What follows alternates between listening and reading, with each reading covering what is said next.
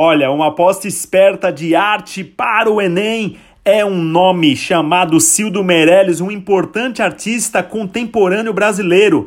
Dê uma olhada lá nas suas instalações, nas suas intervenções. Uma que me chama atenção é a instalação chamada Babel, uma pilha de rádios um em cima do outro, com várias estações de rádio sintonizadas ao mesmo tempo. Você vai ter um momento que você vai ouvir um jogo de futebol, vai ter momentos que vai estar tocando um hino evangélico, uma música romântica, tudo isso ao mesmo tempo. Você quando entra nesse espaço dessa instalação, você vai ter uma sensação absurda de vários barulhos, de vários sons, você vai sair dali maluco. Pois é, o Cildo Meirelles ele está buscando uma referência naquela torre bíblica, lá a Torre de Babel, e traz para a gente, dentro de uma arte contemporânea, múltiplas interpretações e múltiplas possibilidades. É Enem de certeza isso.